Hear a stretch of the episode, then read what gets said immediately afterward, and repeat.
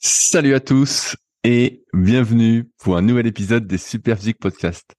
Je suis Rudy et je suis en compagnie de Fabrice. Nous sommes les fondateurs du site superphysique.org consacré à la musculation sans dopage que nous avons créé en 2009 et sur lequel vous pouvez retrouver des milliers d'articles, des vidéos et des podcasts afin de vous éviter de faire les mêmes erreurs que nous et d'éviter de perdre du temps. De manière plus personnelle, nous avons chacun nos propres sites. Pour Fabrice, c'est musculation-alter.fr sur lequel vous pouvez retrouver des articles sur l'entraînement à domicile ainsi que son livre du même nom. Pour moi-même, c'est sur rudicoya.com sur lequel je propose du coaching à distance depuis 2006, de véritables suivis, mais également des formations en fonction de votre morphoanatomie, des livres comme le guide de la prise de masse naturelle et le guide de la sèche naturelle que je vous envoie personnellement chaque semaine de manière dédicacée, ou encore la formation superphysique sur méthodesp.rudicoya.com pour les plus passionnés d'entre vous. Enfin, vous pouvez retrouver sur le site Superphysique, notre marque de compléments alimentaires destinée à améliorer votre santé et dont une bonne partie est bio, et notre application SP Training disponible sur tous les stores afin de vous permettre de savoir quoi faire à chaque séance. Enfin, vous êtes les bienvenus au Super Physique Gym et à la Villa Super Physique à proximité d'Annecy. Mais pour ce faire, il faudra me contacter avec le lien directement dans la description. Allez, c'est parti. Salut Fabrice, comment ça va aujourd'hui? Salut Rudy, salut les 100% et salut les tamalous. Ben, je sais pas, je sais pas qui est 100%, tu vois, depuis que tu as dit ça, à la salle, on se marre, qu'il y a personne qui est à 100% en fait. Alors, je sais pas si dans nos auditeurs, il y a des personnes qui sont à 100%, mais j'aimerais bien qu'ils se manifestent. Mais moi, j'étais à 100% avant. je veux ma vie d'avant. T'étais pas vraiment à 100% parce que t'avais toujours un petit truc léger euh, aux épaules ou au coude. Ou... Il y avait toujours un petit truc quand même. Ouais, ouais, mais finalement, rétrospectivement, euh, la, la, fameuse tendinite là, c'est comme si t'étais à 100% en fait, parce que t'as pas une douleur euh, dans tes activités de tous les jours, comme j'avais déjà dit, à moins que tu sois ramoneur ou des métiers comme ça. Mais normalement, t'es à peu près peinard. Alors que quand ça commence à toucher les genoux et le dos c'est un peu plus ça va, il, il, reste les épaules. Tu pourrais faire épaules, dos, genoux, et là tu serais euh, nickel, quoi. Tu serais vraiment l'archétype des douleurs du gars qui fait de la muscu. Ouais, ouais, bah attends, bah, je, te, je parlerai de ma superbe évolution euh, quand ce sera mon tour de parole. Et ben justement, justement, Fabrice, quelles sont les news? Est-ce eh que euh, est-ce que t'es es revenu neuf? Comment ça avance tout ça? Ouais, ouais. Et ben alors pour tous ceux qui suivent toutes mes aventures là depuis quelques mois, et ben ça, il y a eu des hauts et des bas. Et donc euh, voilà, et à un moment donné, la tendance était quand même positive. Et puis là, bah, dernièrement, j'ai eu un nouveau bas, donc euh, pas de chance, si on peut dire. En fait, pour ceux qui se souviennent, donc au début, j'avais mal au dos. Après, euh, du coup, j'ai compensé en faisant euh, en faisant plein de flexions, on va dire, vu que je pouvais plus trop utiliser mon dos pour me pencher.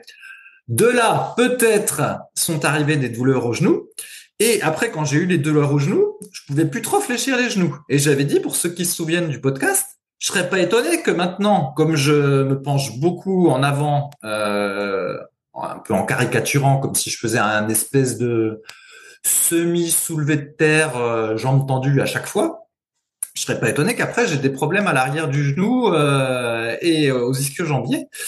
Et comme de fait, bah, dernièrement, j'ai eu des problèmes aux ischio-jambiers et je me suis retrouvé avec des contractures aux ischio-jambiers et mollets.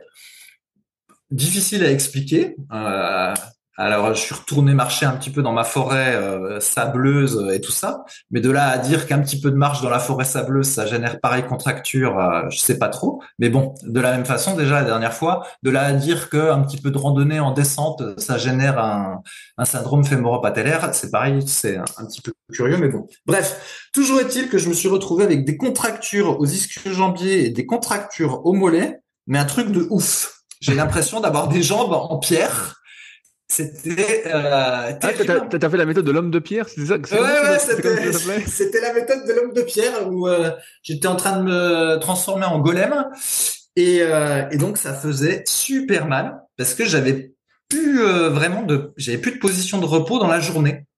C'est-à-dire que quand je m'asseyais, j'avais les ischio-jambiers qui étaient en train de se contracter très rapidement. Voilà, c'est le principe de la contracture. Et donc, du coup, ben, je pouvais pas rester assis très très longtemps.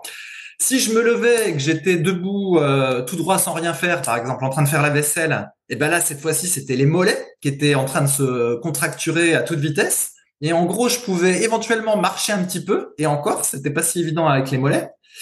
ou être couché. Mais malheureusement, être couché, bah, c'est devenu euh, une galère depuis deux mois parce que suite à un exercice chez le kiné, je me suis mis à avoir une douleur à l'arrière du genou droit en position couchée. Il n'est pas bien clair ce que c'est. Personne n'a trouvé ce que c'était, mais euh, du coup, bah, en position couchée, je suis pas non plus euh, dans une super position de repos. Et au final, la seule position de repos qui était à peu près possible, c'était couché sur le côté dans mon lit avec les jambes légèrement fléchies. Donc, inutile de dire que c'est pas très fun et qu'en plus, nous, comme dès qu'on est inactif, on s'ennuie à crever, eh ben, euh, c'était pas simple. Alors, mon espagnol a pas mal progressé euh, pendant ces quelques jours, vu que du coup, j'ai fait plein de, leçons d'espagnol. Et puis voilà. Et finalement, c'est en train de partir grâce à ma femme bien aimée qui m'a fait des tas de massages avec une pommade chauffante, plus quelques étirements euh, de ma part euh, légers, et puis bah, petit à petit les contractures passent.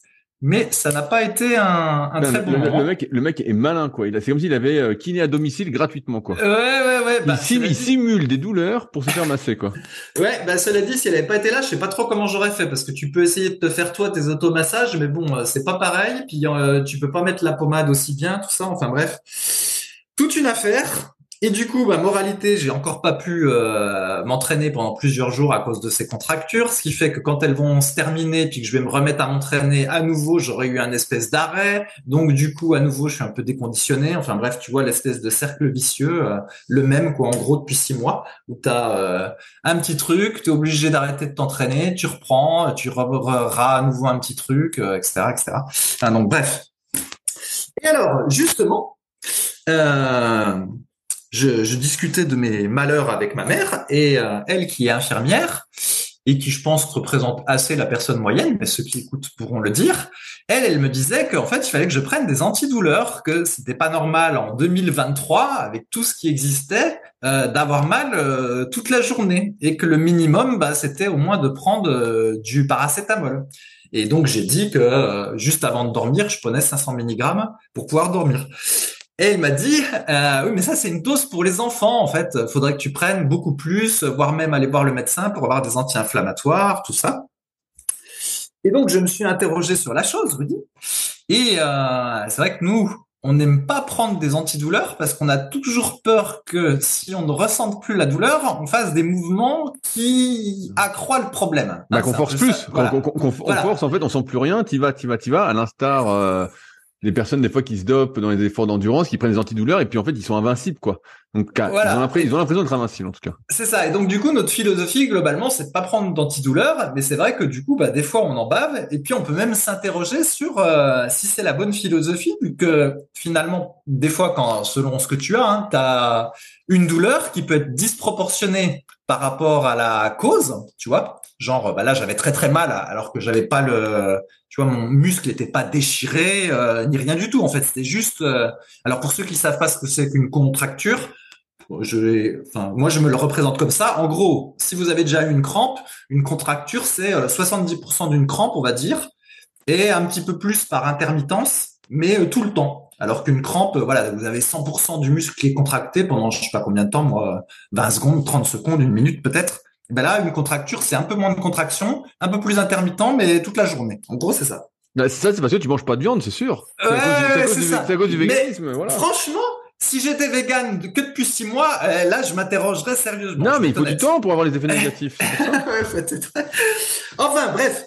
Et donc, euh, à un moment donné, c'était insupportable.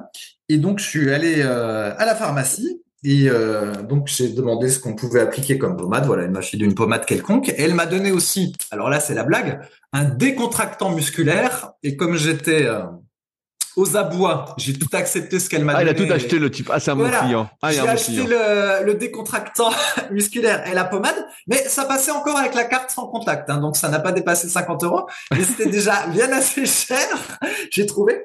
Et en arrivant chez moi, donc je regarde ce que contenait le décontractant musculaire. En gros, c'était un multivitamine comme le nôtre, mais avec moins de vitamines. en gros.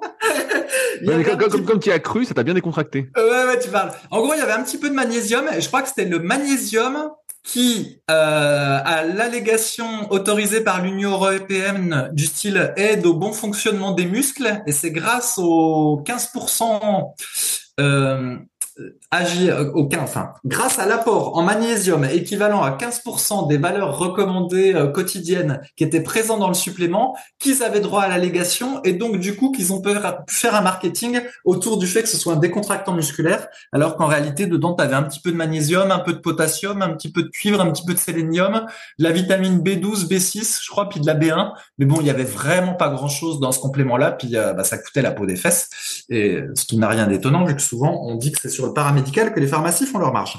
Par contre, la pommade, plus le massage, euh, vraiment ça, ça a eu un effet. Alors je sais pas ce qu'elle contenait la pommade, elle a un effet chauffant, donc euh, tu te fais masser, puis après tu as très chaud, comme si un peu tu étais dans T'as pas parlé de la composition de la pommade Comment elle s'appelle? Si, mais j'ai oublié, peu importe. Mais euh, voilà, c'est un peu comme si tu étais dans ton bain, mais uniquement pour le muscle considéré, quoi, parce que ça te chauffe, ça te chauffe. Et puis, bah, en plus, le massage, euh, euh, voilà, ça, ça aide à, à, décontracter. Et alors moi, tu te souviens, avant, quand on parlait de rouleau d'automassage, j'ai jamais compris pourquoi les gens avaient mal avec le truc d'automassage. Bah oui, bah oui, parce, que, parce que toi, t'étais plutôt mou de base. C'est comme ça que tu t'es qualifié d'ailleurs. Euh... parce qu'en fait, je me suis rendu compte qu'avant j'avais pas de nœud. En fait, avant j'avais une belle vie moi. J'avais, j'étais souple, j'avais pas de nœud. Je pouvais euh, garder des chiens puis aller marcher euh, tout d'un coup parce que ça me prenait quatre heures dans la forêt sablonneuse. Ça me générait pas de contracture. Si euh, tout d'un coup j'avais envie de mettre le gilet lesté plusieurs jours de suite, je mettais le gilet lesté, tout allait bien. Et puis voilà, j'avais une très belle vie.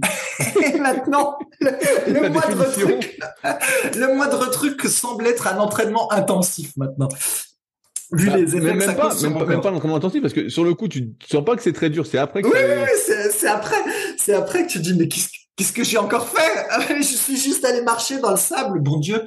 Ou alors il y a encore quelque chose d'inexpliqué. Enfin bref. Et alors du coup quand elle elle me massait et, et ben je sentais bien qu'en fait il y avait tout des nœuds puis elle aussi. Chaque fois qu'elle passait avec son pouce à certains endroits ça faisait euh, ça faisait un nœud. Et euh, en gros sur le mollet droit je dois avoir, je devais avoir trois ou quatre nœuds et dans l'arrière de la cuisse euh, droite, c'est pareil, j'avais euh, trois ou quatre nœuds. Donc c'était. Et là, je me suis dit ah d'accord. Donc c'est ça quand on a des nœuds. Mais bien sûr. J'ai pensé pour ça qu'on ouais, ouais. Tu sens que c'est pas c'est pas souple, tu vois. Ouais ouais, c'est ça. Et alors au, au, fil des jours, au fil des jours, ça a diminué un peu. Les les nœuds ont diminué semble-t-il en taille, du moins de ce qu'on peut essayer de deviner en touchant, et même en nombre parce que sur la jambe gauche, euh, il y en a moins. Et là, effectivement, j'ai compris pourquoi tout le monde disait que les automassages, ça faisait mal. Ben oui, ça parce, fait mal quand t'as des nœuds. Ben bien, sûr. Et tu vois, si tu prends un pistolet de massage, tu as euh, souvent plusieurs vitesses. Euh, donc moi, j'ai un Terragun. Euh, je pense que c'est de tout ce que ceux que j'ai essayé, c'est le plus efficace. Et en fait, il tape et en fait, tu as plusieurs vitesses dessus. Et en fait, au début, bah, tu as tellement de nœuds, entre guillemets, tu es tellement tendu. Et bah, tu mets la première vitesse et plus tu en fais souvent, plus tu peux, entre guillemets, bah, aller monter en, en vitesse de percussion, en force de percussion. Et donc après, bah, t'es euh, beaucoup plus détendu, quoi. Mais ouais, ouais, en fait, euh, toi, c'est parce que t'étais souple, détendu de base. Moi, qui ai toujours été plutôt tendu, moi, j'ai des nœuds, des nœuds. C'est vite dit, mais euh, je vois que si je masse un peu avec le rouleau ou même avec le terrarion au début, et je dis putain, faut pas que j'aille trop fort parce que tu sens que c'est tendu, quoi. Hein. Ah, ah. Alors, donc du coup, je voulais en revenir à cette histoire dentalgique et, et, et d'anti-inflammatoire. donc tu, tu voilà. drogué, donc tu passes plus au contrôle anti-dopage. donc l'idée, voilà. Donc nous, on, évite d'en prendre parce qu'on se dit, on va, on va forcer sur le truc euh, et après, ça va générer encore plus de problèmes. Mais sauf que bah, des fois, en réalité, la cause de la douleur est pas si terrible que ça. Puis finalement, il n'y a pas vraiment de risque de forcer euh, sur, sur la douleur. Et finalement, on s'impose un peu la douleur. Euh, sans trop savoir pourquoi. Alors peut-être que c'est un reliquat de notre mode, euh, on est des guerriers. Mais euh, et voilà. Et d'autre part, euh, à force d'avoir la douleur aussi, on a tendance aussi à se raidir. Et finalement, on peut accroître on le problème. Bien sûr, on. Hein. Et donc, c'est pour ça que, par exemple, dans le cas des, des, des limbagos ou des torticolis, donc le, le muscle se, se, contracte fortement dans une position euh, suite à un choc ou à un mouvement euh, inhabituel. Voilà, il y a une forte contraction du muscle et puis on, on est bloqué. Donc dans le cas d'un torticolis, si j'ai tout bien compris, mais tu vas confirmer Rudy, voilà, c'est l'équivalent d'une contracture au cou. Oui. Et euh, dans le cas du cou. Voilà. Et dans le cas d'un lamago, en gros, c'est des contractures des muscles du dos. Et donc, ce que j'ai compris, c'est que dans ce cas-là, on pouvait prescrire des anti-inflammatoires ou des antalgiques pour éviter justement qu'à cause de la douleur, on se contracte encore plus et puis que finalement, on n'arrive pas à sortir du problème. En fait, dans ce cas-là, la douleur et la contraction qui serait générée par le fait qu'on se rétracte parce que du coup, euh, voilà, on est très tendu, ferait empirer le problème. Et donc, du coup, bah voilà, je me suis demandé, effectivement, peut-être que si j'avais pris plus dentalgique, peut-être que euh, je me serais un peu plus détendu, j'aurais évité de me recroqueviller dans mon lit euh, et de me transformer en pierre, et ça se trouve, les contractures seraient peut-être parties euh, un peu plus rapidement, je ne sais pas. Et donc, du coup, Rudy, je voulais savoir ce que toi, tu ton avis sur le sujet, et même ceux qui nous écoutent, voilà, de les interroger dans leur tête pendant qu'ils écoutent le podcast. Est-ce que, bah, quand ils ont des douleurs comme ça, est-ce qu'ils considèrent qu'il faut prendre des antalgiques, voire des anti-inflammatoires, ou est-ce que bah non, euh, c'est tricher ou il faut pas bah, C'est tricher. Non mais je, je, pense que tu as bien résumé les choses. En fait, euh, il y a ce que tu peux supporter et ce que tu peux pas supporter. On sait que la douleur, comme c'est multifactoriel, on sait qu'il y a une grosse part d'origine nerveuse et ça veut dire qu'il y a une sorte de mémoire, un peu comme une mémoire musculaire, une mémoire graisseuse. Et donc plus tu as mal longtemps, plus cette douleur entre guillemets est ancrée plus c'est difficile à faire partir. Donc c'est sûr que si ça dure trop longtemps, ta douleur, bah là c'est, à mon avis, il faut prendre des antalgiques. Sur les anti-inflammatoires, je, voulais rappeler que normalement, avec ce qu'on propose notamment sur la, la boutique Superphysique, les oméga 3, c'est l'un des plus puissants anti-inflammatoires. Si on en prend suffisamment et qu'on n'a pas un ratio oméga 6, oméga 3 complètement déséquilibré, normalement c'est hyper, hyper euh, anti-inflammatoire. Le problème des anti-inflammatoires non stéroïdiens, c'est que ça bloque un peu normalement le processus de régénération. Mais il arrive que justement aussi ce processus de régénération, de guérison, euh, régénération c'est peut-être un peu fort, mais de guérison, eh ben en fait euh, soit bloqué. Soit bloqué, c'est un peu comme la récupération. Euh, on fait un effort et au fur et à mesure qu'on vieillit, avant on récupérait sans rien faire, maintenant faut faire plein de choses pour récupérer. faut comme tu dis, bah voilà, là tu parlais de massage, faut faire peut-être des étirements, faut faire circuler le sang, faut faire du pistolet de massage, faut mettre des vêtements de compression. Bref, il y a plein de choses qu'on pourrait euh, mettre, faire de l'électrostimulation. Il y a plein de choses qu'on pourrait mettre en place. Et euh, et donc ouais, l'inflammation c'est un peu pareil. En fait, euh, des fois ça peut se retrouver un peu bloqué. Et si on prend pas d'oméga 3, si on prend pas, si on n'a pas une alimentation hyper saine, ça c'est souvent minimisé aussi. Hein. Il y a, si vous tapez alimentation anti-inflammatoire, vous verrez qu'il y a pas mal d'informations sur le sujet. Mais si vous mangez pas plein de légumes, plein de fruits, vous bouffez beaucoup d'aliments industriels, mangez peut-être euh, beaucoup de viande rouge tous les jours, euh, manger plein de féculents, voilà, vous manquez de lipides essentiels, bah forcément vous êtes dans un état inflammatoire de base. Et euh, bah certes, il faudrait avoir son alimentation, mais si c'est pas dans vos options, et ben les anti-inflammatoires vont aider. Mais c'est vrai que comme toi, moi j'ai tendance, la seule fois là où j'en ai pris, c'est quand je m'étais déchiré. Bah, pour ceux qui suivent, je suis en pleine guérison, donc je suis presque guéri. Je me suis déchiré le long fibulaire euh, euh, lors de mon 10 km d'Annecy. Ah, là, c'est sûr qu'après, pour dormir, j'étais obligé de prendre quelque chose, je pouvais pas dormir, quoi. Ça me lançait tellement que c'était impossible de dormir. Donc, j'ai pris un truc, mais sinon, j'évite au maximum pour essayer, comme je dis souvent, de faire équipe avec mon corps. Mais parfois, euh, j'ai pas l'impression que mon corps veuille faire équipe avec moi. et c'est là le problème. Et quand c'est comme ça, bah, moi, j'hésite pas à monter les doses d'oméga 3. Donc, au lieu de prendre deux ou quatre gélules, bah, des fois, je peux monter à 12 gélules, à, bah, doubler les doses euh, de collagène aussi, à doubler les doses de glucosamine, à manger encore plus de légumes, même si on mange déjà pas mal, euh, à éviter bah, tout ce qui est inflammatoire, donc tout ce qui est produits laitiers par exemple, qui sont hyper inflammatoires, à éviter tout ce qui est gluten, qui peut être hyper inflammatoire aussi pour euh, beaucoup beaucoup de personnes. Euh, je sors d'ailleurs un podcast sur les secrets du sport euh, mardi sur le sujet avec un des meilleurs spécialistes en micronutrition euh, du moment. Donc ouais, moi j'essaye d'éviter, mais c'est vrai qu'il faut pas laisser la douleur s'installer parce que plus t'as mal longtemps, plus ça reste. Il faut pas laisser l'inflammation entre guillemets, si ça diminue de jour en jour, eh ben, tout va bien. Mais si ça diminue pas et que ça reste, ben là, il faut se faire aider. C'est comme ça que euh, à un moment, euh, quand j'avais j'avais eu euh, des anthésopathies aux ischios, donc ça devait être 2000, 2014, ça partait pas en fait. Donc j'avais tout testé. Hein, forcément du PRP à l'époque, j'avais testé le PRP, donc maintenant c'est à la mode, on peut en faire facilement. Et à la fin, ben, j'avais fait infiltrer. Et bon, c'était parti un peu comme par enchantement, voilà, un peu comme l'histoire des genoux. Mais il y a un moment, ça se trouve, tu n'as plus rien et l'inflammation entre guillemets est là. Et le seul moyen d'enlever l'inflammation eh ben euh, c'est euh, de prendre un anti-inflammatoire euh, plus ou moins puissant pour enlever ça. Après je sais pas si tu te rappelles mais de mémoire tout ce qui est anti-inflammatoire non stéroïdien ça a tendance à bousiller un petit peu la flore intestinale. Et malheureusement ça c'est ce qu'il faut éviter. Mais bon c'est toujours pareil c'est une histoire de, compromis. Est-ce que tu en penses ou pas? Si ça fait là comme tu dis toi des mois des semaines et des mois que t'as mal et que la douleur est toujours pareille, voire s'intensifie, ah, c'est sûr qu'il faut l'éradiquer la douleur. Ça n'a aucun sens. Euh, et il y a, peu de chances en plus qu'en prenant des antidouleurs, vu ce que tu fais à côté, tu vas pas aller faire euh, des squats à 100 kilos en série de 10. Hein. Il y a peu de chances que tu te déchires en allant marcher dans le sable. Hein. Vraiment, euh, je pense que là, tu risques pas grand chose, quoi.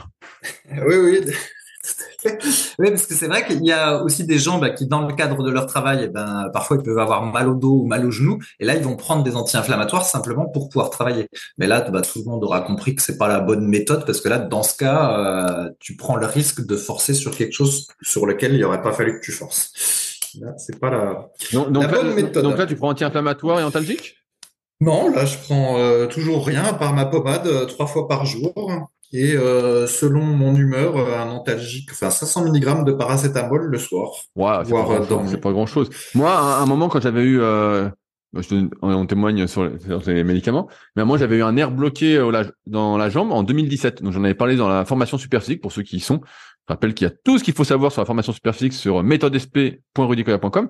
Et donc j'avais parlé de ça et en fait ça s'était bloqué. Un matin je m'étais levé et le nerf bloqué, je pouvais plus euh, rester debout et je pouvais plus rester assis. J'étais obligé de rester allongé en décompressant le bassin, tout ça. Bref. Et euh, là, bah, j'avais vu le médecin en urgence. On pensait à une hernie discale, à un truc compressif et tout, bah, un peu comme tu as eu. Et en fait, il y avait pas de hernie, voilà. Et ça s'est bloqué en fait euh, à force d'avoir les jambes croisées pendant trop longtemps. Moi, j'aimais bien être assis en tailleur. et en fait, ça compresse un nerf. Bref, j'en avais parlé dans il y a quelques podcasts pour ceux qui suivent. Et j'avais vu le médecin et lui m'avait dit bon bah là, vu la douleur et tout, faut faut y aller quoi. Faut que vous puissiez rester assis, rester debout de ça et il m'avait filé du tramadol. Et là, je peux dire, j'en ai pris une seule fois. J'avais pris une dose en plus, pour certains, bah, ça ferait rigoler, c'est des doses un peu pour enfants, 50 euh, mg.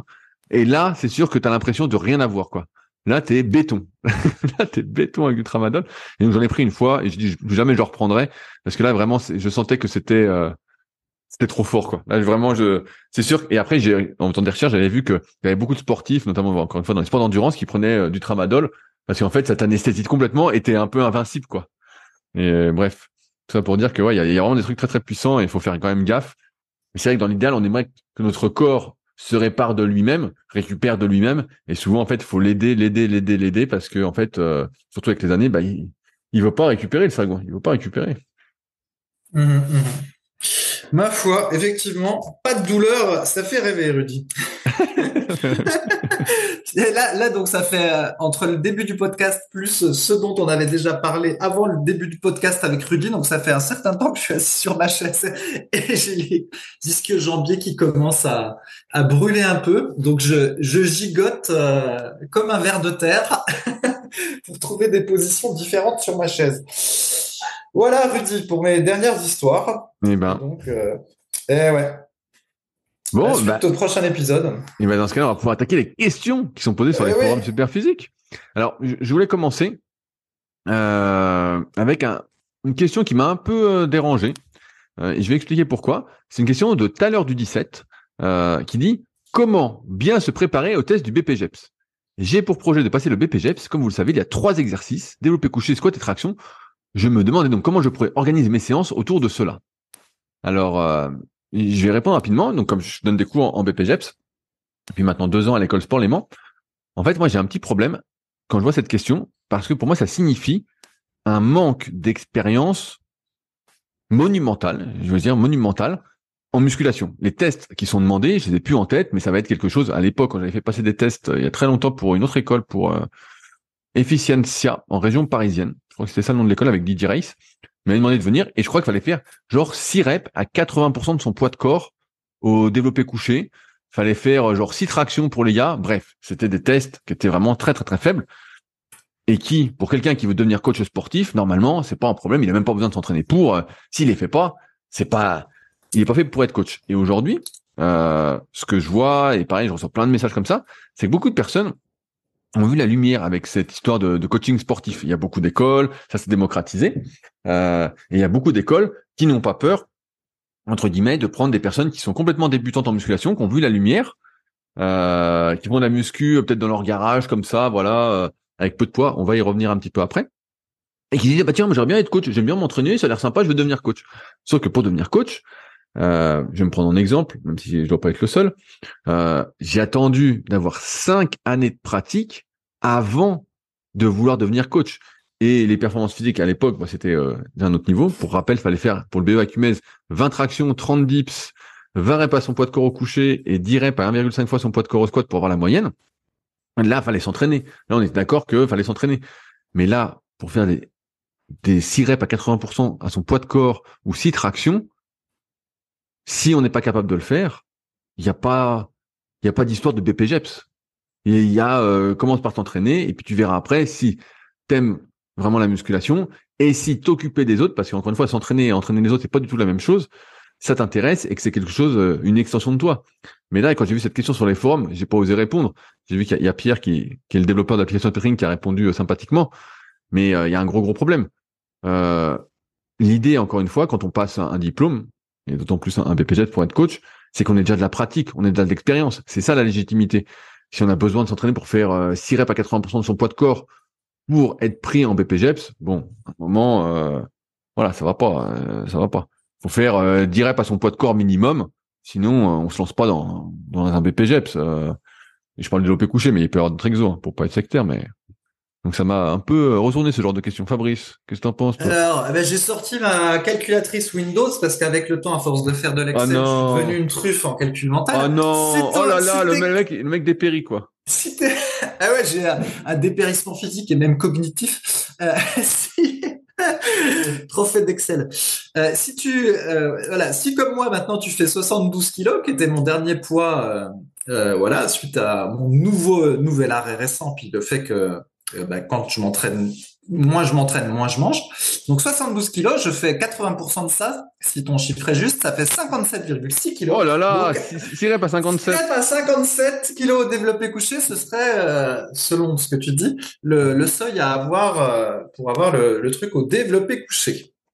Alors, tu crois que tu peux devenir coach alors même en étant blessé ah, c'est bien possible, c'est bien possible. Donc, euh, oui, non, mais après, je, te rejoins un peu. Bon, euh, mais euh, comment dire? On en a déjà parlé plein de fois. Pour nous, c'était une grosse erreur d'abaisser ces barèmes aussi bas en plus, parce que du coup, tu vois, peut-être que si le barème était un petit peu plus élevé, euh, les gens qui ont vu de la lumière puis qui veulent y rentrer, voilà, ça les déconnecte. Ça, ça leur viendrait même pas à l'esprit. Mais là, comme les barèmes sont, si bas, euh, peut-être que ça a ouvert une porte. Après, euh, c'est comme ça. Moi, ce dont j'ai l'impression, mais là, c'est la minute euh, entre guillemets politique de la France, mais vous aurez peut-être la même chose. Moi, j'ai l'impression qu'on a de plus en plus de normes, de contraintes, de certifications pour faire le moindre truc. Et comme après, on s'aperçoit que c'est un petit peu contraignant, et ben du coup, ils baissent le niveau requis pour faire les différentes certifications. Et donc là, c'est comme ça qu'avant, bah, il y avait le BES c'est devenu le BPGEPS. Et puis là, maintenant, il y a un certificat de je ne sais quoi dont Rudy peut nous parler, qui va abaisser encore un peu plus le niveau du BPGEPS. Et, et on a l'impression que c'est souvent comme ça, en fait. Bah, Bien, bien sûr, c'est un, nivellement vers le bas. Donc, t'écoutes pas dans les podcasts avec Clément, on, on en parle pas mal. Euh, on en a encore parlé la semaine dernière. Mais ouais, donc maintenant, il y aura le, le CQP qui existait déjà pour certaines disciplines. Maintenant, il y a le CQP, donc euh, muscu, qui va sortir l'année prochaine, qui sera entre 4 et 6 mois de formation en fonction des organismes de formation, avec un stage peut-être pas obligatoire en salle, en fonction encore des, établissements qui vont le proposer. Et forcément, dans ce laps de temps-là, comme il y a, euh, j'ai pas le nombre d'heures de formation, mais sans doute la moitié euh, par, de, comparativement à BPGEPS, et bah, euh, les personnes qui vont en sortir seront euh, encore moins armées pour euh, pour coacher. Mais c'est pour ça qu'encore une fois, le, le diplôme de BPGEPS n'importe quel diplôme, c'est juste un début en fait. Comme je le dis souvent, c'est sur le terrain, c'est qu'on apprend. C'est ça, c'est l'expérience, la légitimité, c'est de faire, de faire, de faire. Là, on donne des bases théoriques. Ce que je dis souvent aux élèves, je dis voilà, moi, je vous donne ma vision du moment de comment faut s'entraîner pour prendre du muscle, comment faut manger, tout ça. Mais c'est amené à évoluer. Et vous, ce que vous allez voir sur le terrain, va enrichir votre expérience et sans doute que vous allez vous faire votre propre tambouille euh, après. Et c'est que le début. Mais euh, pour que ce soit que le début, encore faut-il être passionné et pas se dire comment je vais faire six répétitions à 80% de mon poids de corps au développé couché euh, pour euh, réussir les tests d'entrée. quoi. Là, euh, là, c'est sûr que c'est pas une passion. Là, c'est une passade. T'as vu la lumière et puis voilà. Donc ça, c'est vrai que cette question m'a un peu, un titillé. Oui, ben on a des variantes aussi sur le forum où des types veulent euh, aller à l'armée, mais ils ont jamais couru de leur vie et ils demandent des conseils pour passer le test euh, Luc Léger ou je ne Ah, sais j'ai une blague, j'ai une euh, blague, j'ai une blague. pour rentrer à l'armée. Bon, si quand même, si t'as jamais couru, si t'as jamais couru puis que tu veux aller à l'armée, c'est un peu bizarre quand même, quoi. Bon. J'ai une blague, j'ai une blague sur le MMA si tu veux. Je sais pas si j'ai déjà raconté. Donc, euh, donc sur la formation super physique, encore une fois, sur méthodesp.com, au début il y avait un forum qui était euh, très très très utilisé. Donc maintenant je m'en sers plus et je préfère recevoir les questions par email. euh, bref, je vous expliquerai tout euh, si ça vous intéresse. Et euh, il y avait un, gars, donc je ne sais pas son prénom, qui euh, c'était 2017 au tout début quand j'ai lancé ça. Tout est toujours d'actualité. Et il disait moi j'aimerais faire du MMA, j'aimerais devenir pro à l'UFC. Et là, tout le monde dit, ah ouais, putain, pro à l'UFC, tu vois, c'était il y a six ans quand même, hein. Je dis, putain, mais c'est, bien et tout, quelle ambition, nanana. Et donc, tu vois, on dit, ah ouais, mais tu fais du combat, qu'est-ce que t'as fait, tout ça, quoi. Et le gars nous dit, bah non, mais j'ai pas encore commencé, euh... il dit, attends, non, mais c'est, pas une blague, cette histoire. C'est vraiment- pas une... Il dit, non, j'ai pas encore commencé, mais je vais m'y mettre et tout. euh, J'ai prévu de déménager à Paris exprès pour aller m'entraîner au MMA Factory, donc qui est une des plus grosses salles en France de MMA. À l'époque, euh, je crois qu'il y avait pratiquement que cette salle. Et bref. Et, euh, le gars nous explique ça. Il nous dit, mais t'as jamais fait de sport combat? Non, non, non. Ils m'ont dit, mais euh, tu te rends compte quand même que c'est c'est un gros gros niveau quand même. Tu vas pas arriver là-bas et puis ils vont t'entraîner quoi. C'est comme si tu vas dans une salle avant que les meilleurs coachs s'occupent de toi, il va se passer du temps quoi. Le mec il dit ouais mais euh, je fais quand même du shadow boxing trois fois par semaine dans mon garage. euh. et là tu te dis mais qu'est-ce qu'il raconte? Qu'est-ce qu'il raconte? Et bref, le gars nous raconte ça et donc tout le monde lui a dit sans être méchant, on était on était sympa quand même. Euh, il lui a dit mais attends euh, là c'est mort et donc euh, bah, bon, il a vite disparu. hein. Il a vite arrêté de nous dire et j'ai pas vu son nom passer euh, à l'UFC ni dans quelque quelque organisation que ce soit. Mais c'était marrant de voir cette déconnexion complète, d'avoir vu la lumière, de dire ah tiens j'ai un peu de shadowboxing, ah ça me fait plaisir. Et moi ça me rappelle toujours la phrase la phrase de Tyson, du moins dans son autobiographie, je crois qu'elle est de Kios D'Amato, son premier entraîneur, qui dit tout le monde a un plan, c'est tant qu'ils s'en prennent une dans la tronche quoi. Et c'est vrai que tant que tu t'es pas pris un coup dans la tronche, tu sais pas si t'aimes le MMA parce que t'inquiète pas que tu vas t'en prendre plein des coups. hein. Et donc voilà, c'était l'anecdote, c'était tu vois la lumière et tu dis oh ça a l'air génial, je vais en faire. Et donc il y a un monde entre euh, l'idée, se faire l'idée de quelque chose et faire la, chose. Des fois c'est c'est pas du tout pareil. hein. Oui, et et d'ailleurs, on voit pour le pour le MMA, on en avait déjà on avait déjà parlé plein de fois ici du fait de commencer euh, très tôt euh, telle ou telle discipline sportive pour euh, pouvoir performer et euh, que ce soit euh, je sais pas comment dire moi que le, le physique ce soit un petit peu construit en même temps qu'on grandisse, Bah bien que sûr. ce soit adapté. Et là pour le MMA, c'est c'est c'est flagrant quand on regarde les athlètes qui sont euh, des les meilleurs. On peut regarder sur Wikipédia leur euh, leur biographie et j'ai l'impression qu'il commence de plus en plus tôt. quoi. C'est pas rare de voir, euh, oui, à 4 ans, il faisait déjà du jiu-jitsu avec son père. Et donc, le type, quand il a 20 ans, euh, voilà, il en est déjà à 16 ans de jiu-jitsu. Enfin, c'est c'est des trucs de fou maintenant. Hein, le- à quel point ils commencent tôt, les, les Bien mecs. bien sûr. Et tu vois moi je, moi je, suis pas mal l'actualité du CrossFit donc sur la page euh, d'El Sabre. On salue s'il nous écoute. Et en fait aujourd'hui la nouvelle génération de CrossFitters à haut niveau, en dehors encore une fois du dopage, euh, voilà des, des polémiques qu'il pourrait y avoir, c'est euh, ceux qui ont commencé à euh, 6, 7, 8, 9, 10 ans. Et donc en fait ils arrivent à 20 ans, ils ont déjà euh, plus de 10 ans d'entraînement. Et donc comme ils ont grandi avec cette multi, on va dire euh, multitude de mouvements, en fait ils arrivent c'est des machines quoi. On voit chez les filles là il y a une fille qui a quoi 18, 20 ans. La fille, je crois, elle a fait top 3 l'année dernière, et on en voit de plus en plus comme ça, qui en fait ont commencé, maintenant il y a un peu d'ancienneté avec le CrossFit, ont commencé très très tôt, et en fait qui arrivent à un moment, euh, bah, c'est des machines, hein, surtout que c'est les meilleures années, 20, 25 ans, et donc si tu as toute cette pratique auparavant, bah voilà, t'es, machine, quoi. Oui, oui, bah c'est ça. On a l'impression que là, ces, ces disciplines, euh, on a l'impression que ça ressemble un peu avec des disciplines qui nécessitaient euh, de grandes qualités athlétiques comme le, le patinage artistique ou la danse et où les, les filles commençaient très tôt. Et ben, on, on retrouve ça maintenant donc en MMA, puis comme tu dis. Ouais, euh, et même, CrossFit, même en, quoi. en for- Ouais. en force athlétique aussi, il y a beaucoup de choses. Il y a un des meilleurs français, Malik, qui venait au tournoi Super Physique quand il était gamin, quand il avait 13-14 ans. Puis maintenant, c'est un des meilleurs français en force athlétique, pareil. Et puis quand il avait déjà 13-14 ans, il s'entraînait déjà comme un fou. Donc, euh, bon, après, quid de la longévité, là, là, ça va être une autre histoire. On, on sait malheureusement comment ça va finir, mais, euh, en tout cas, euh, on voit que euh, si on loupe les meilleures années, euh, c'est compliqué.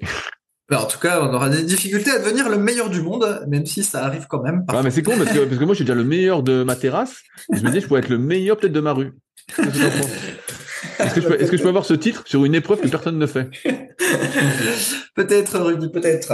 Alors, on passe à la question suivante. Ouais, nouvelle, nouvelle question. Euh, c'est une question de Billy the Green Kid. J'ai 28 ans. Je pesais l'année dernière 109 kilos et j'en fais aujourd'hui 75 pour 1m82. Donc c'est la photo que je t'ai envoyée, Fabrice. Euh, si jamais, vous pouvez voir ça, c'est dans mon topic à moi. Rudy Koya, posez-lui vos questions sur la musculation et c'est la dernière question qui a été posée au moment où le podcast sortira. donc, il a perdu 34 kilos, une belle avancée. J'ai pour objectif de devenir assez sec, entre 10 et 12% et d'avoir un peu de muscle. Je reste insatisfait de mon physique, car malgré une belle perte de poids, je me trouve toujours trop gras, avec trop peu de muscles. Depuis un an, je fais du PPL à la maison avec en tout 51 kilos de fonte pour travailler. Une chose dont j'oublie le nom, mais qui sert à faire des tractions et des dips et un banc. J'ai été régulier pendant une bonne partie de ma perte de poids. Je ne faisais pas attention à mes protéines, lipides, etc. J'ai commencé il y a trois mois à prendre 2 grammes de protéines par kilo de poids de corps, 1 gramme de lipides, euh, et de travailler mon PPL 6 jours sur 7, avec un sixième jour en full body. J'aimerais faire un dernier effort et atteindre 70 kilos pour travailler sur une base propre, car je me trouve plutôt gras. Mais je pense que même à 70 kilos, je le serai toujours. Et je ne veux pas finir comme un squelette et descendre à 65 kilos. Mais c'est ma seule chance de sortir un physique propre à l'arrivée, je suis prêt à descendre aussi bas. Mes questions sont donc les suivantes. Après une phase de stabilisation, dois-je faire une prise de masse et espérer un beau physique en séchant dans plusieurs mois, voire l'année prochaine? Risquerais-je de devenir trop gras et de sortir un physique dégueulasse avec la base que j'ai à 75 kg si je procédais ainsi? Ou bien, dois-je devenir très sec, voire maigre à 65 kg, dans le sens littéral du terme, pour partir sur une bonne base et commencer une prise de masse plus ou moins propre sur le long terme? J'aimerais vous envoyer une photo, ce serait plus parlant, mais je ne sais pas comment faire, et donc il, avait, il a réussi juste après à mettre une photo. Fabrice, toi qui as vu la photo, que doit faire notre ami Billy? Ouais, bah effectivement. déjà, il effectivement, il a perdu euh, beaucoup de poids. Et ça se voit bien. il a mis voilà, ça, ça se voit bien. Voilà, l'avant-après est quand même assez spectaculaire. Après, sur la photo après, bon, on voit qu'il a un petit peu de muscle quand même. J'ai vu un petit peu de bras sur la photo. Voilà. Après, il a, je sais pas si c'est parce qu'il a pris la photo euh, par le haut. Je crois ça. On a l'impression qu'il a des grandes hanches ou qu'il est peut-être un petit peu gras des hanches, peut-être plus qu'il ne l'est. Alors ça, c'est une astuce pour ceux qui, si vous avez déjà fait des photos de vous, la manière dont on prend la photo euh, quand on fait des photos euh, de muscu, ça change énormément le physique selon l'angle de l'appareil. Soit c'est euh, légèrement par en dessous, soit c'est légèrement par au-dessus. Et il y a un cas que Rudy va rappeler, parce que lui c'est un expert en photo, qui fait que soit vous avez vraiment un physique en V, soit vous avez un physique euh, grassouillet même quand vous êtes sec. Alors, c'est quel est le bon angle de la photo, Rudy, et le mauvais angle de la photo? Il me fait, il me fait. Sais pas, il y a, a, a, pas de bonne. La méditation. Euh, il y a quand, quand t'es bien, t'es bien. Il n'y a pas d'histoire d'angle ou pas. Mais c'est vrai qu'après, quand euh, t'es moyen, bah, c'est là qu'on voit les photos un peu magouilles. J'ai fait tout un chapitre d'ailleurs dans mes deux livres, le guide de la prise de masse au naturel et le guide de la sèche au naturel. Fabrice, merci pour euh, cette petite euh, euh, introduction. Mais ouais, en fait, faire des photos, c'est tout un art. Et c'est vrai que il y a plein de choses pour pour apparaître sous son meilleur jour. Et c'est pour ça que faut se méfier des photos. D'ailleurs, on en a souvent parlé sur les réseaux. J'ai déjà vu des gars en photo qui sont exceptionnels. Quand on n'y connaît rien, on se dit, ouais, c'est incroyable. Moi, qui ai l'habitude de voir des photos, je me dis, ah, c'est vrai que là, en vrai, ça va pas être le même. Mais euh, c'est vrai qu'il y a des personnes qui rendent beaucoup mieux de profil, d'autres mieux de face, d'autres qui sont mieux de dos. Bon, voilà, c'est un problème. Mais, euh, mais ouais. Euh, ok, alors je finis quand même sur le, sur, le sur, la question. Donc voilà, il y, a une photo, bon, le, le, le, physique est correct, on sait pas par rapport à ce qu'il était, c'est vachement bien. Par rapport à ce qu'il était, c'est vachement bien. Bon, il a l'air encore un petit peu gras sur la photo, mais en fait, moi, je, pense que c'est un peu la mauvaise approche. On a souvent ce type de questions-là sur le forum, d'essayer de trop se focaliser sur, euh, entre guillemets, l'évolution physique. Euh, est-ce qu'il faut que je sois super sec? Est-ce qu'il faut que je fasse par une prise de masse? Et en fait, j'ai l'impression qu'on est souvent, ils sont trop obsédés par l'objectif, alors qu'ils devraient peut-être plus euh, se concentrer sur le chemin, c'est-à-dire se décontracter de l'éventuel objectif qu'ils veulent avoir et simplement donc de faire sa musculation de manière sérieuse et euh, avec un bon entraînement plusieurs fois par semaine, de rajouter du cardio, de manger bien et entre guillemets une fois que le ah faut pas que je dise entre guillemets on va on va oh là-dessus. Moi j'essaie de faire attention. Voilà et une fois que le train est sur les rails, euh, les choses vont avancer d'elles-mêmes. Alors que si on se dit, par exemple, que, admettons la stratégie, bon allez, je fais une super sèche pour descendre à 65 kilos et voir vachement mes abdos. Donc là, on va rentrer dans une pratique de la musculation puis de la diète un petit peu obsessionnelle. Si tant est qu'après on atteigne l'objectif, la suite logique c'est ah Qu'est-ce que je fais? Euh, Est-ce que je reste super sec, mais ça va être très difficile de prendre du muscle Bon, allez, maintenant que je suis bien sec et propre, je peux repartir sur une prise de masse, mais ce sera une prise de masse propre. Et puis après, on se remet à bouffer et à s'entraîner éventuellement de manière différente que quand on quand on séchait. Et à nouveau, on développe un comportement obsessionnel sur la bouffe et sur la balance, parce que cette fois-ci, on est en mode prise de masse. Et en fait, on n'en finit pas, on change tout le temps de bouffe, tout le temps d'entraînement. Alors qu'en fait, là, tel qu'il est, ça va à peu près. Et je pense que voilà, il devrait se concentrer sur euh, faire des progrès en muscu, euh, rajouter du cardiovasculaire pour être en forme et puis brûler un petit peu des calories, activer la circulation sanguine et tout ça, puis manger bien. Et puis euh, ce qui va venir va va venir quoi. Mais il faut pas se stresser trop avec des stratégies extrêmes. Parce qu'on a vu que en fait ça marchait pas vraiment bien, puis mentalement on devenait fou. Donc, euh, Bien sûr. Bah, pour compléter ce que tu dis, vu que je suis tout à fait d'accord, c'est vrai qu'il y a beaucoup de personnes à chaque fois qui euh, sont dans ce truc de euh, il faut que je prenne de la masse, il faut que je prenne de la masse, et qui sont dans ce truc vraiment très très pressés. Et je le vois, je rigole avec Fabrice avant le podcast. Le livre que je vends le plus, c'est le guide de la prise de masse au naturel. Alors que pour moi, la plupart des gens devraient plutôt prendre le guide de la sèche au naturel parce qu'ils sont tous trop gras. Ils sont tous beaucoup trop gras. Mais bref, à part cette petite blague, pour compléter la réponse, je pense que la, première chose à faire, c'est déjà d'aller de racheter des poids. Parce que là, il a expliqué, Billy, qu'il a que 51 kilos de fonte pour travailler. Et c'est sûr qu'avec si peu de poids, ben, il peut pas prendre vraiment beaucoup de muscles.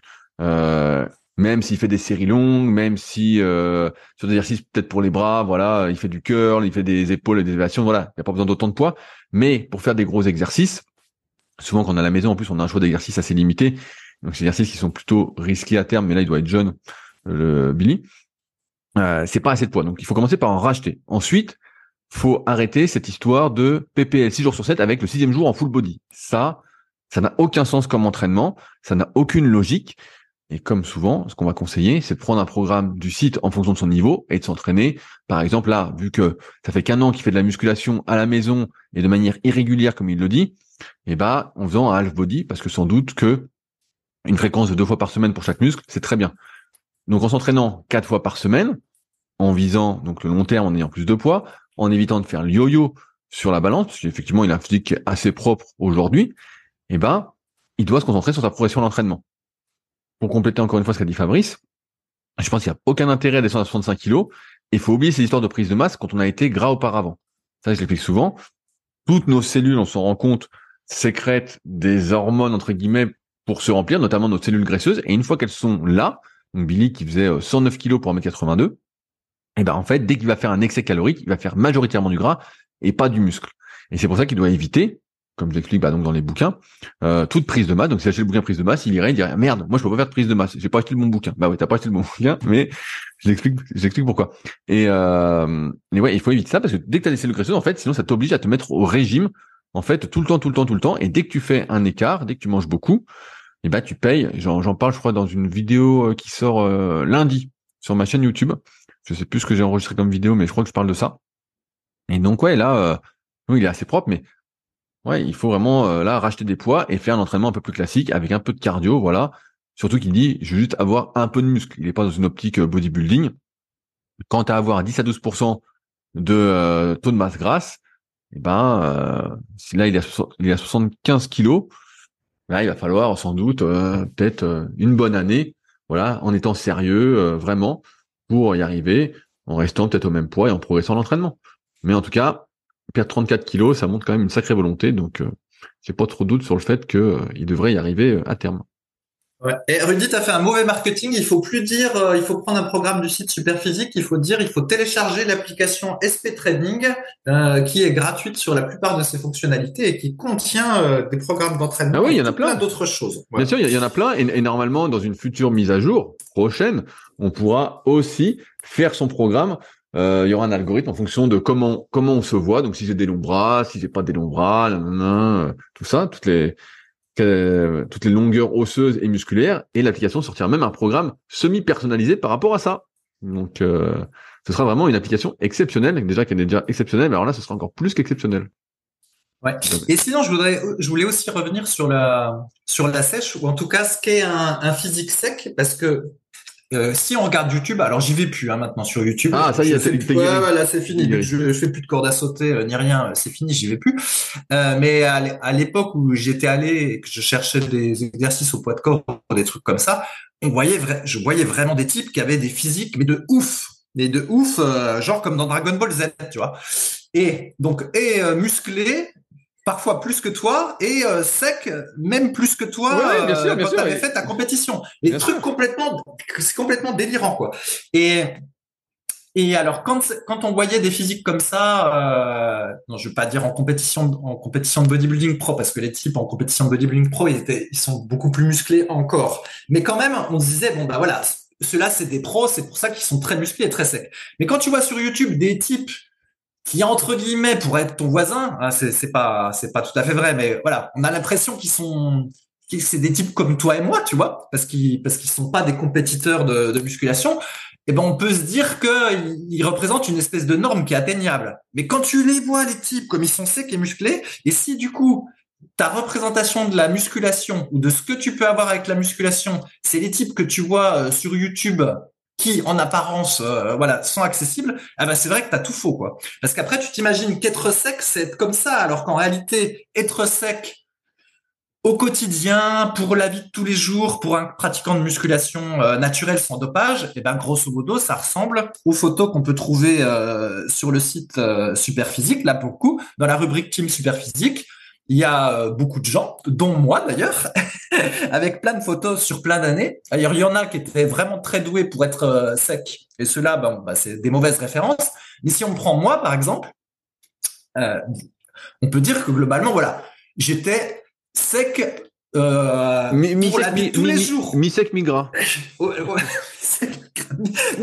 mi-sec, mi-raisin. Non mais voilà, en gros, tu vois, je sais pas bien, bien, bien, comme j'étais, mais non, voilà. il y, a, y, a un taux de gras idéal qui est aussi propre à chaque individu, et c'est vrai que la plupart des individus sont pas faits pour être super secs. Là, il parle de 10%. Il y a de fortes probabilités que quand on a été ancien obèse, hein, 109 kilos pour 1m80, 1m82, je crois il a dit, bon pour moi c'est obèse, hein, peut-être certains diront que surpoids, mais pour moi c'est obèse, et bah que 10% de taux de masse grasse, en fait ce soit quelque chose qui lui demande tellement, tellement, tellement d'efforts qu'en fait ce soit pas son taux de gras idéal, et donc euh, à ce taux de gras là, en fait son corps fonctionne pas bien, qu'il soit tout le temps fatigué, qu'il soit irritable, qu'il soit pas bien, et c'est pour ça que euh, il y a vraiment euh, cette logique d'antécédent à prendre et ne pas vouloir aller trop contre sa nature parce qu'on est beaucoup de personnes ne sont pas faites pour être secs en fait. Moi, je répète souvent ce que disait euh, Jess Loder dans un podcast que j'avais fait avec lui, un des premiers combattants français à l'UFC euh, une quinzaine d'années. Il dit déjà pour la plupart des gens d'avoir le ventre plat, d'avoir un abdal, bah c'est bien et ça, ça peut faire sourire. Mais c'est vrai que pour beaucoup, vu les antécédents, tout ça, bah, c'est déjà pas mal. Et déjà avoir les abdos visibles, avec Fabrice souvent on rigolait, on disait bah les abdos visibles c'est quand même la base. Mais en fait, de plus en plus, c'est pas la base, et c'est déjà un gros, gros, gros effort pour beaucoup, beaucoup, beaucoup de personnes qui n'ont pas été sportives et euh, qui ont fait plein d'excès euh, auparavant.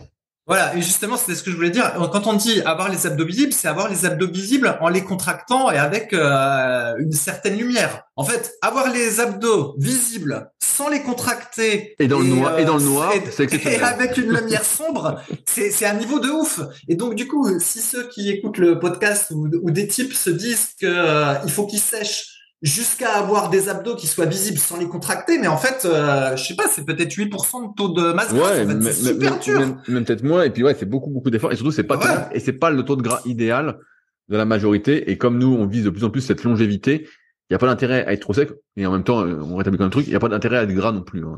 oui oui mais voilà. Mais en gros déjà si voilà les abdos si tu les vois euh, en les contractant voilà c'est bien. C'est ça être sec pour la vie de tous les jours en fait. Pour, si tu fais pas de compète de body ni rien euh, c'est ça être sec. Il n'y a pas besoin de descendre plus bas ou d'être obsédé par autre chose. Mais c'est voilà c'est vrai que les types sur YouTube c'est un niveau de ouf mais c'est pas la c'est pas une norme accessible en fait pour nous. C'est pas possible. Bien bien sûr bien sûr mais parce que encore une fois tu ne vois que les meilleurs les meilleurs des meilleurs des meilleurs c'est toujours la preuve par l'exception. Et c'est pour ça que c'est dangereux, et j'en parle souvent, et qu'on prend exemple sur les meilleurs. Or, pour avoir coaché, ouais, comme je dis souvent, des milliers de personnes depuis 2006, c'est, il y en a un sur, sur mille qui est, qui est doué comme ça, et encore, la plupart sont pas doués comme ça, et c'est pour eux, c'est pour vous qu'on fait les podcasts, et c'est pour ça qu'on a fait super physique, on écrit des articles, on fait des vidéos, tout ça, parce que c'est pas la, la réalité, en fait, pour la plupart. C'est, c'est pas ce qui se passe. Euh, c'est pas ce qui est accessible. Et voilà, d'où la team super physique, qui est, en plus, le meilleur niveau entre guillemets qu'on peut atteindre naturellement, donc qui n'est pas accessible à la plupart. Et c'est vrai que quand tu regardes YouTube ou même tu regardes les réseaux sociaux, tu dis mais tout le monde est super bien, c'est incroyable. Et puis tu vas dans la rue, tu vas à ta plage là avec tes, tes lunettes euh, déshabillantes là, et, là, tu te dis ah ouais ah c'est c'est pas les mêmes, c'est pas les mêmes. Euh, effectivement, ce que je voyais sur le net n'est pas la réalité. Ce que tu vois sur le net, effectivement, après tu dis mais ils sont où? Je je je les vois pas, je les vois pas. Où est-ce qu'ils se cachent ces gens-là? Ben oui, non mais voilà voilà parce que c'est pas la réalité. Et comme on se fait tous notre propre monde. Euh, voilà, c'est pour ça que j'aime bien distinguer le virtuel et le réel parce que c'est pas du tout euh, la même chose. Alors c'est sûr que si vous allez en salle de muscu, vous pouvez voir plein de gars balèzes, des filles balèzes, naturelles, dopées, tout ça. Mais c'est un microcosme. Dans la vraie vie, c'est pas ça. Euh.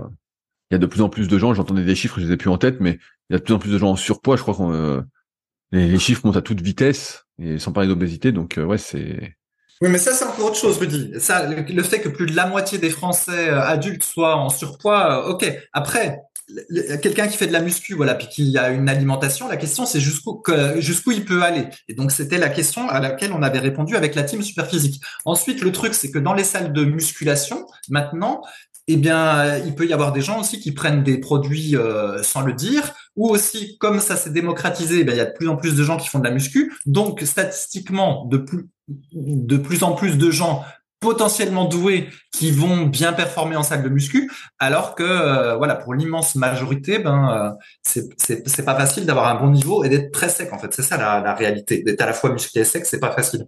Et donc euh, voilà, c'était mon propos. Il s'agit pas, Rudy, d'utiliser la relativité pour se dire que puisque la moitié des Français sont en surpoids, juste avoir le ventre plat, ça suffit quand on fait de la muscu. Non, on peut faire mieux. Normalement. Oui, non, mais bien sûr, on, on veut faire mieux, mais sauf que j'ai l'impression que ça devient de moins en moins accessible euh, à la majorité. Oui, et ben après, après on retombe un peu sur ce qu'on disait. Là, en MMA, les types ils commencent à 3 ans euh, à s'entraîner euh, pour certains. Et ben nous, la muscu, on avait commencé, toi, je sais plus quel âge t'avais, 13, 14. Moi, j'avais commencé à 15, 16, sans surpoids. C'est sûr que voilà, si tu commences à 20 avec du surpoids, bah déjà, c'est déjà un peu compliqué, quoi. Mais bon, c'est vrai, c'est comme ça. Eh oui. Alors, il y a une dernière question que je voulais traiter. C'est un commentaire qu'on a reçu sur SoundCloud suite à un, récent podcast de Alexandre qui dit Rudy, tu as l'air d'être un pro électrostimulation. Que penses-tu des studios d'électrostimulation où on enfile une combinaison et on stimule huit zones musculaires en même temps, style full body? Fabrice, est-ce que tu as, déjà vu ces, studios d'électrostimulation? Euh, J'ai déjà vu des, publicités. Oui, j'ai ah, déjà vu des Ah, t'as jamais, jamais été testé? Non, non, non, mais j'ai vu, enfin, je vois le principe. Alors, les photos qu'on voit, c'est des gens qui ont l'air de faire des espèces de mouvements comme des mouvements de musculation, mais euh, soit à vide, soit avec des poids euh, très, très légers, avec des, des combinaisons. Et puis, euh, voilà, on te dit sur la pub que, que c'est super. En 20 minutes, c'est comme, c'est un peu la même pub que le PowerPlate à l'époque, les plateformes vibrantes, c'est. Ah oui, c'est vrai! 20, minutes égale 2 heures. ah bah tiens, ça, ça fait des souvenirs ces machins-là. C'est un très bon exemple de, de, du marketing, des accessoires de musculation, tous ces trucs-là. Il y avait, il y a eu le bull worker, il y a eu les, les barres de torsion. D'ailleurs, j'en avais acheté une euh, il y a pas longtemps. Ça, ça avait fait des souvenirs. La barre de fer Voilà. Mais c'est vrai qu'il y avait eu aussi ces trucs-là. Les power plates, c'était à la mode par un temps. C'était facile d'accès pour les salles d'acheter ça. Ça. C'était hors de prix par contre. Hein. Il y avait beaucoup. La, la marque PowerPlate était hors de prix. Je sais pas si ça existe encore, mais c'était vraiment démesuré, quoi. Ouais, ouais. Et donc, j'avais, testé un petit peu, moi, ce truc-là. Donc, l'idée, c'était, par exemple, tu te mettais en position pompe euh, dessus, et puis, bah, ça, ça faisait un peu l'équivalent d'être sur un ballon suisse, parce que c'était un peu instable, sauf qu'en plus, bah, ça vibrait très fort. Donc, c'était un peu plus difficile que tenir sur le ballon suisse, parce que tu avais une instabilité, mais en plus, euh, permanente. Mais bon, c'était hyper chiant, ça faisait tout bizarre comme sensation. Et la vérité, c'est que dans les salles, personne n'utilisait ces trucs-là en fait. Personne ne faisait ça, c'était trop chiant. Il y, a, y, Non, il y en a qui vendaient du coaching là-dessus, du coaching PowerPlay justement euh, pour les gens le midi, un peu à l'instar, pour que j'y pense, des studios d'électrostimulation en combinaison entière quoi. Ouais, ouais, ouais, ouais c'est dingue de voir toutes ces histoires de mode. Et donc, alors, du coup, les, est-ce que tu as testé, toi, ces Bien sûr, bien sûr. Bah, alors, moi, j'étais, j'étais, je pense, un des premiers encore une fois en France à tester ça. Donc il y avait le gars qui euh, proposait la marque euh, Mia Bodytech, donc qui existe toujours, qui était venu euh, chez moi quand j'avais l'appartement avant la villa Superphysique et qui était venu me faire essayer. Et finalement c'était très surprenant parce qu'en fait là tu peux pas faire de, faux mou de faux mouvements entre guillemets, j'utilise entre guillemets, parce que comme tout se contracte en même temps, tu es obligé de faire le bon le bon mouvement quoi, d'avoir une technique un peu irréprochable. Et donc c'était hyper intéressant euh, j'avais trouvé ça euh, ouais hyper intéressant dans l'optique d'apprendre bien les mouvements, d'utiliser ses muscles, parce que là c'était obligé de se contracter. Euh, après, sur l'histoire de c'est aussi efficace qu'une séance de musculation, nanana, c'est pas vrai. Voilà, c'est pas vrai. C'est un bon outil, je pense, de rééducation justement. Tu vois, pour les compensations comme toi, t'as, ça peut être une bonne idée pour reprendre. Mais c'est pareil, c'est vendu hors de prix et où c'est comme les ceintures d'électrostimulation qui étaient vendues à M6 boutique, voilà, où on disait équivalent à 2000 abdos. mais euh, mais ouais, sinon ça ça casse pas trop pattes à un canard. Je rappelle que je suis pas spécialement pro de l'électrostimulation, car vraiment pour, mais que j'ai fait vraiment beaucoup beaucoup beaucoup de tests au moment où Michael Gundil avait commencé euh, à en faire et tout. Euh, moi, j'en avais acheté un, j'avais acheté le même que lui, et euh, j'avais j'avais vraiment testé sur de nombreuses personnes vraiment un gros paquet de personnes, que ce soit en potentiation, en post-activation, en récup, euh, vraiment des dizaines de personnes. Et donc, ce qui fait que j'ai une grosse expérience du sujet, surtout avec de fortes intensités, parce que la plupart des gens, en fait, font l'électrosimulation, mais ils mettent pas d'intensité, et donc ça fait pas grand-chose. Mais et malgré tout, je suis pas spécialement pour, parce que je m'étais rendu compte que ça nécessitait ça nécessitait énormément de volonté et de temps en fait sans bouger. C'est ça que le plus chiant, c'est quand tu fais l'électrostimulation en fait, ben il y a euh, des moments où tu peux rien faire quoi. En fait, t'as là t'as le truc qui se lance et encore plus quand tu mets à forte intensité. Euh, et donc c'est pour ça que pour moi c'est tombé un peu en désuétude, à part peut-être pour la récupération pour ceux qui glandent rien à des moments de la journée et encore pas le soir parce que ça réveille, ça active euh, le système sympathique pour ceux qui connaissent tout ça. Et donc je suis pas spécialement pour. Je dirais même que c'est un des derniers trucs que j'utiliserais en matière de récupération. Je pense qu'il y a des trucs plus intéressants à faire que l'électro. Mais euh, c'est plutôt que j'ai une bonne expérience et donc j'avais fait euh, deux articles. Il y en a un sur Superphysique et un sur euh, rudicoya.com. Faut que ça intéresse d'aller un peu plus loin sur le sujet. Mais voilà, encore une fois, c'est de la publicité euh, mensongère, c'est vendu hors de prix. Il n'y a pas de raccourci au travail dur et à la patience, à la persévérance du travail pour avoir des résultats. Voilà, sinon ce serait trop facile, mais il n'y a pas. Oui, alors moi j'en ai fait de l'électrostimulation quand il a fallu que je récupère euh, un peu de force au niveau de la cheville, la suite à mon opération du dos pour la sciatique, où je pouvais plus trop bouger la cheville droite. Donc euh, j'en ai eu. Hein. Et ben c'était exactement comme d'habitude. Donc euh, déjà les électrodes pour les placer, c'est un petit peu chiant. Bah, quand t'as des poils, bon, à la limite ça tu peux te dire allez je me rase, voilà, je, je, fixe ce problème-là, je me rase et comme ça j'ai pas cette histoire que les trucs collent au poil.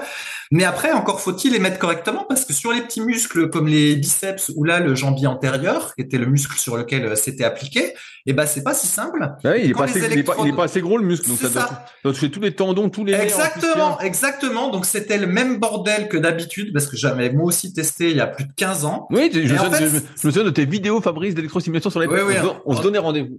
On en a déjà parlé plein de fois en podcast, ça va faire les radoteurs, c'est pour ça que j'en reparle pas.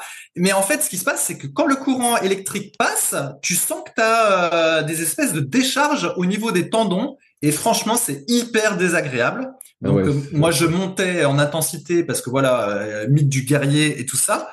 Euh, d'ailleurs, voilà, c'est déjà, ça montre aussi que dans la tête, j'ai un problème avec la douleur, que j'ai associé le fait que la douleur est bonne, alors qu'en fait, c'est pas nécessairement bon. Mais bon, bref. Et en fait, c'était le même cirque que d'habitude. Ça faisait des décharges électriques de, sur les tendons. Donc, au final, c'est pas très très agréable. Et voilà le, même truc. Et sur les biceps, ça faisait pareil, ça faisait des décharges électriques. Sur les triceps, pareil, décharge électrique, en plus très difficile à mettre tout seul sur les triceps. Sur les pectoraux, je crois que dans le mode d'emploi, c'était dit qu'il fallait pas les mettre. Donc euh, en gros, c'était pas trop mal sur les abdos, mais comme Rudy l'a dit, c'était hyper chiant. Puis finalement, ah ouais, non mais les, abdos dès que tu mets fort, ça te plie en deux, hein, vraiment. Voilà, c'est ça. Donc euh, au final, mieux vaut faire du crunch sur euh, ballon suisse ou du crunch à la. Non mais le, le, problème de l'électro, en fait, c'est que c'est des contractions isométriques entre guillemets parce qu'il faut pas bouger pendant et donc comme on l'a déjà expliqué en fait ce qui est le plus efficace c'est cette alternance d'étirement et de raccourcissement que procurent les exercices et c'est aussi pour ça que c'est beaucoup moins efficace pour prendre du muscle électrostimulation. Ouais. Allez, et pour terminer, Rudy, donc comment tu fais pour les coller les électrodes alors avec la combinaison en fait que tu as testé ça, eh ben, ça... Eh ben de, de, mémoire, il n'y a pas besoin de les coller parce qu'en fait la combinaison est tellement euh, serrée qu'en fait euh, ça touche euh, et ça fait moins mal. Ça fait, il y a, y a, pas ce problème de douleur qu'on a avec un complexe ou un blue tense où il faut que les électrodes collent bien, où il faut mettre du gel si elles sont pas neuves, tout ça. Il y a, pas ce problème-là en fait. Mais t'étais habillé ou t'es en slip? Et eh bah euh, t'es en slip, t'es en slip et tu mets la combi euh, complète et hop. Ou euh, t'as même pas de slip et hop tu mets tout la combi et voilà. Oh, bizarre, on a fait. Ah, faut que tu testé, Fabrice. Super Physique t'offre un bon, un bon décès euh, pour aller tester. À, à 50 60 euros la séance, ça fait plaisir. Hein.